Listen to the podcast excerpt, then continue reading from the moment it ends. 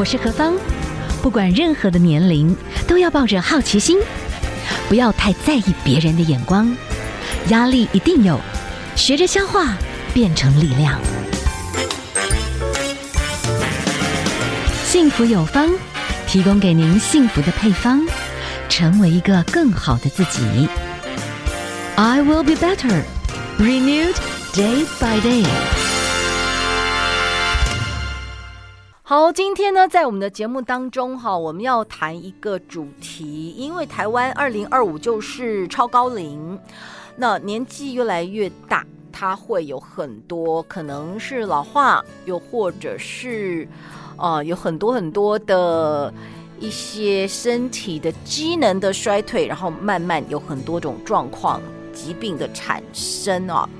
那我们今天呢，要谈到一个主题，我们要连线访问到的呢是我们的医师。今天呢，我们连线访问的是张尚文医师，来跟我们谈一谈一个老年忧郁跟失眠的问题。张医师您好。呃，你好，各位听众朋友，大家好。是，我想请教一下哦，就是说，其实全世界的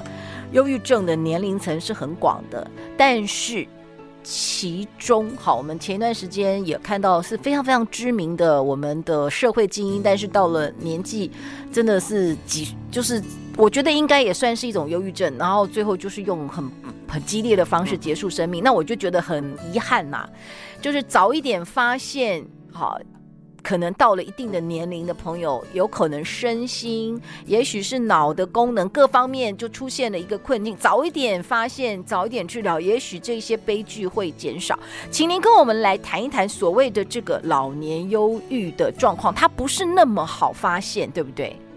嗯，是的。嗯，其实主持人刚刚提到的那个老年纪大了之后，可能除了脑功能退化，是，其实久久病厌世也是一个。我们常会听到的一个说法是，呃，就是说慢性病的这些产生之后，然后呃多重病症之后了，老人家其实是体力衰退，嗯、那个不像年轻人有那样的活力了，嗯，然后再加上刚刚提到的脑功能的退化以外，那事实上比如说退休族啦，对，或是甚至子女可能现在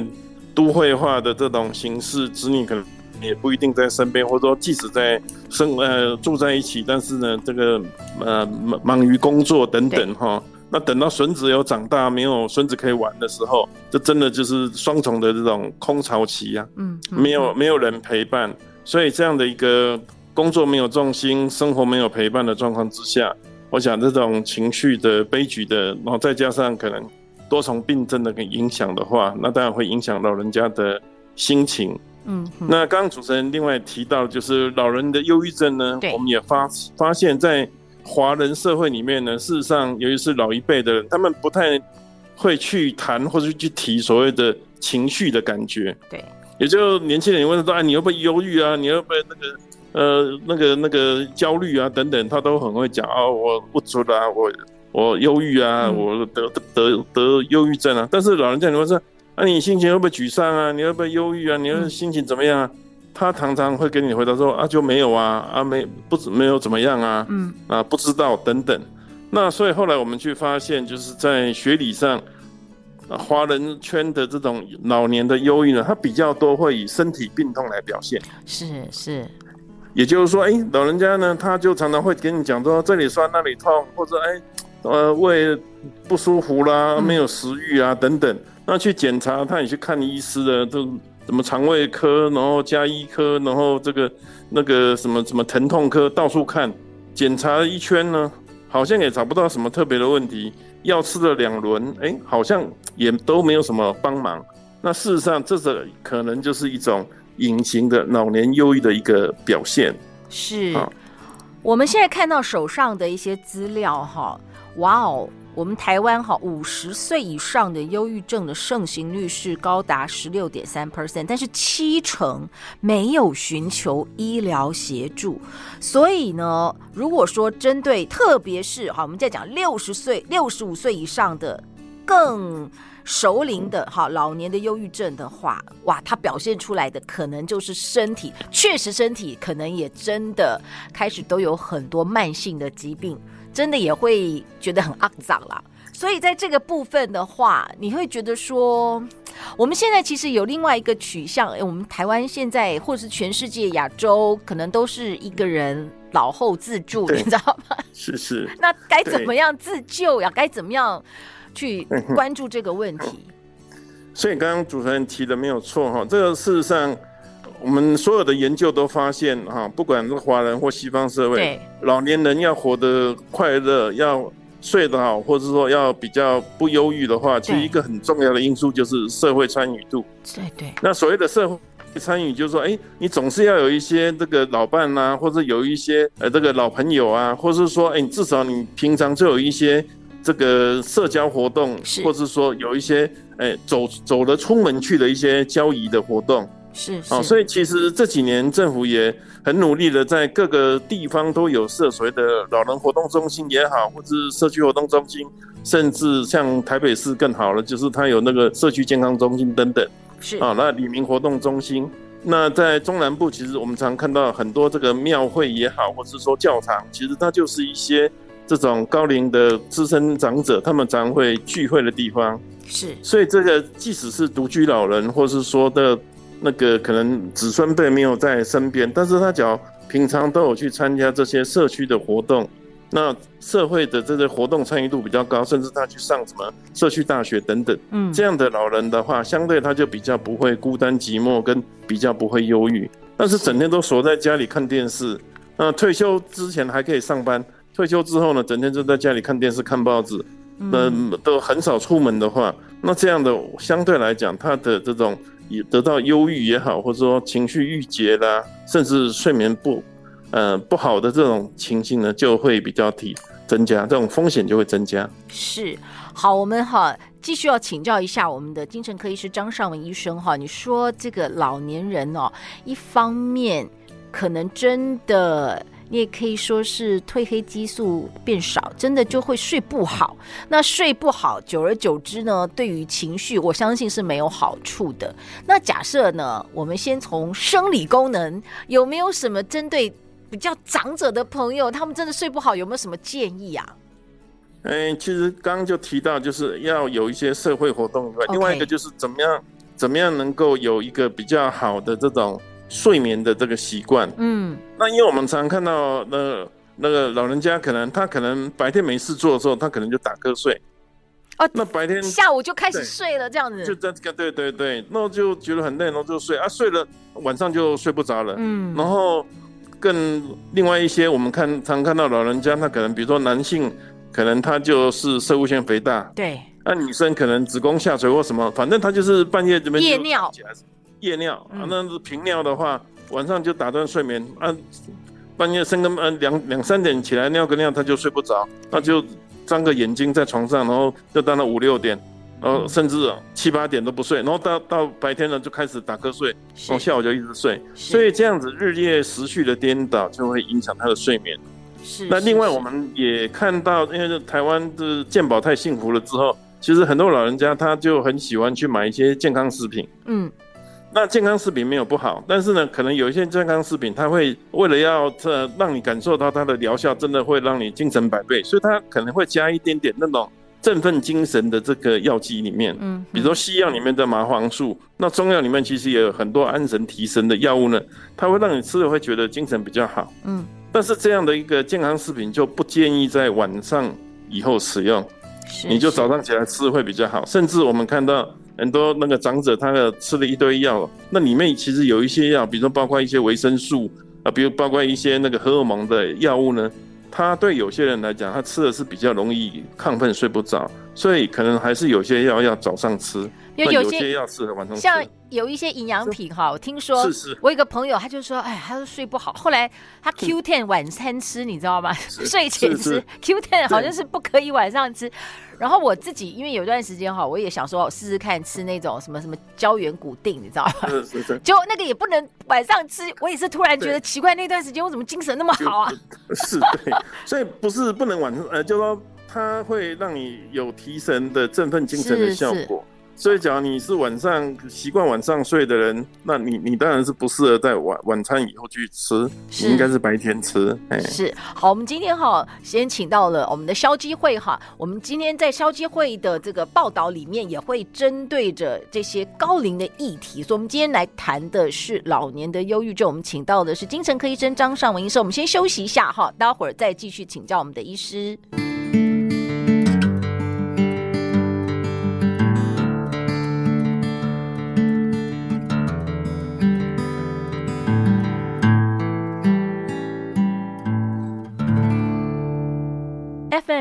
二点五幸福广播电台，幸福有方，我是幸福 DJ 何芳。今天哈，我们呢针对着比较熟龄，我们要提醒大家的是，现在哈六十五岁以上的这些朋友们，即便他现在呢，哎，也不用再担心家里面的事情，可是有可能慢慢疾病，或者是因为社会孤立，退休了，没有找到生活重心。很多原因都有可能会变成是一种，好，你感觉不出来，但是已经是一种老年忧郁症哦。所以今天呢，我们要访问到的是消基会的哈医疗审议委员，星光医院的精神科的主治医师张尚文张医师来跟我们谈一下哈这个相关的老年忧郁症。张医师，我可以请教一下哦，就是说。哦，你觉得很多的老年忧郁症的朋友，他是不真的不知道自己是忧郁症，还是说在您的了解里面，其实他被，比方说您可能告知他，哎，他可能需要吃一点药，他就开始心情更不好，他会是有这种认知上面的不能接纳吗？哎，我想当然情绪上，当然有些人对这个精神疾病也好，或者忧郁症还是有一些误解。嗯，好，那。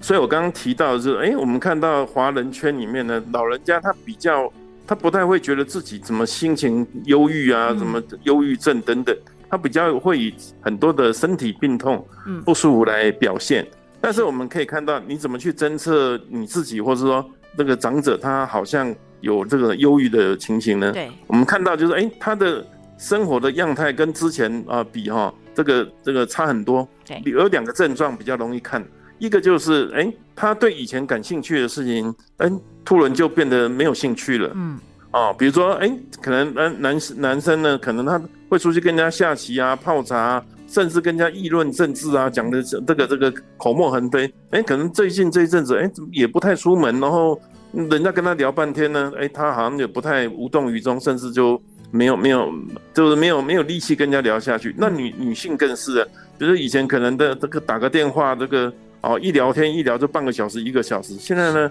聊没两三分钟，他就觉得啊不要吵了哦，觉得头好胀好累哦，没有脑筋跟你跟你聊，所以以前感兴趣的事情变得没有兴趣。嗯，好，这是一个主要的。另外一个就是呢，哎，这个大家在那边看电视或者在聊天的时候，哎，讲到笑话，哎，很好笑，或者电视上大家演的，大家大家都笑哈，只有他呢，哎，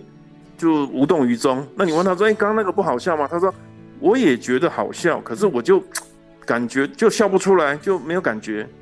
也就是说，他感觉是变得有点麻木，他没有喜乐的感觉。是，好，那这样子，或者说你带老人家出去啊，山光水色，以前都很高兴啊，啊，看的风景很快的，哎，现在就是哎，不要啊啊，没什么好看的啊，回家吧，我觉得不想动，所以对本来事情没有兴趣，然后对本来觉得有快乐、有心喜悦感觉的东西啊，已经没有喜悦感。那这个可能就是一个忧郁症的一个征兆。是。那当然更准确的，我们网络上其实现在都有这个所谓的台，我们的网络上有那个台湾老年人忧郁量表。对。那甚至这几年呢，董事基金会呢，他之前呃在推广这个戒烟，那这几年他在推广忧郁症的防治。那董事基金会的网站呢，也有这种忧郁症的量表。那那它里面就有一些评分的分数，那告诉你说，哎，几分到几分可能就是有点危险。几分到几分可能需要见啊，找人去求救关切，甚至到几分以上的，你可能要找专业的心理或是说啊精神科的医师呢来去做专业的诊疗判断，那看是不是有需要做进一步的治疗。是针对哈，在这一次的这个消费者报道里面，针对老年忧郁的概念哈，您这边也有写到，就是社团法人的台湾忧郁症防治协会，其实这个老年人的忧郁量表跟一般的这个忧郁量表问题有一点点不一样，对不对？哈，比较会去问一些就是老人家的，比方说你是不是喜欢待在家里，最近比较不喜欢外出啦？你会不会现在减少很多的活动嗜好啦？哦，或者是你现在哦，这个呃，活得觉得很没有价值，反正就是这些问题，诶，其实可以稍微去做一点点的评量。你大概就看那个分数，你就评量你是不是可能需要给医生啊，跟医生聊一聊。那我可以请问一下哦，通常是这样子，就是说老年忧郁症它可能又会有一些。嗯，因为我觉得可能到老年就会有一些慢性病，而且有人说这个你知道吗？血管老化，人就老化嘛，哈。那也有很多这种常见的老年忧郁症，它是有特殊的一些原因，可能他吃了一些药物产生的副作用。这个部分可不可以请张尚文医生，你可以跟我们来聊一聊要注意的事项？嗯、呃，确实我们看到的，比如说最常见就是吃心血管疾病的降血压药。他有一些老人家，哎，换药了之后，哎，怎么突然就变了一个样子，然后整个人情绪变得沮丧低落？那可能是他对那个药比较敏感，所以降血压药对有些老人家啊、呃，有一些品种它会造成他的忧郁，那换个药可能就好一点。那另外，刚刚主持人也提到，其实呃，台湾因为健保非常好，所以很多老人家其实就呃，就是慢性病都会去就医，然后就诊。但是我们还是后面看到，就是说，哎。假如这个老人家他有这个忧郁症了之后呢，他本来控制的很好了，比如说三高的血压、血糖啊，或者是这个呃胆固醇等等，本来药也都吃，也都控制得很好，有定期去回诊，三个月去拿个慢性处方签。可是哎，这一阵子怎么药也有在看，呃，药也在吃啊，怎么数值就变差了，血压控制不稳了，或者说血糖控制不好了等等。那事实上有可能就是因为他的忧郁症呢，让他本来的生活机能、生活的活动量呢。变差了，嗯，所以他生活的活动量变差了之后呢，他的血糖或血压控制就变得不好了。所以有很多的研究也也指出说，假如你有这种慢性的疾病，那那你又有忧郁症而没有去处理的话，那你的慢性病就会变得比预后会变得比较差，控制会比较好。所以及早发现这种忧郁、老年忧郁的话，那及早治疗对老人家的健康是有帮助的。那另外。为什么老人家的忧郁症不太能发现？因为年轻人他可能上班嘛，所以当你严重的忧郁症之后，你你上班就无以为力的时候，你就力气不济，你就会警觉你有问题，你会去求诊。但老人家他反正他有有一些忧郁的状况的情形之下，他顶多他就是不出门，是，然后 就是不动，是，然后就是就是他整天瘫在家里，那这样子其实呃。这个晚辈有时候可能不太发现，只是知道说，哎，怎么最近好像不太理人，顿顿的。所以甚至我们有一个呃名称叫做这种假性失智，是，也就是说，那个晚辈有时候发现说，哎，嗯，那个老人家最近是不是失智啊？怎么都顿顿的，然后都不不太动，然后好像忘东忘西。那其实那个可能就是一个忧郁症而已。那因为失智症要治疗相对来讲是比较困难，但是只要只是一个一。呃，假性的失智是一个忧郁症。以目前的医疗，只要吃一颗药，啊，那吃大概四个礼六六个礼拜、八个礼拜呢，他这个忧郁就会改善，然后他的这个失智的那种看起来以为是失智的表现，其实就会完全痊愈，他的脑筋反应就会回回复。所以是事实上，那个老年忧郁的治疗并不是那么的困难，那回复是很快。但是只要你长期不治疗的话，拖个半年一年下，他可能真的就变失智。是说到这个忧郁症跟失智症的关系啦，我想我们以后是不是还有机会可以继续请教一下我们的这个张医师来跟我们做一些的分享哈？我想因为今天时间的关系，针对这个老年忧郁，因为我觉得台湾未来真的都是超高龄，我们还是要早一点，希望哈，就是每一个阶段的所有的朋友们，你的家人，大家都是不同阶段有不同的对应的方式，能够健健康康，这是一个最好的福气。今天非常谢谢我们的医师，谢谢，谢谢。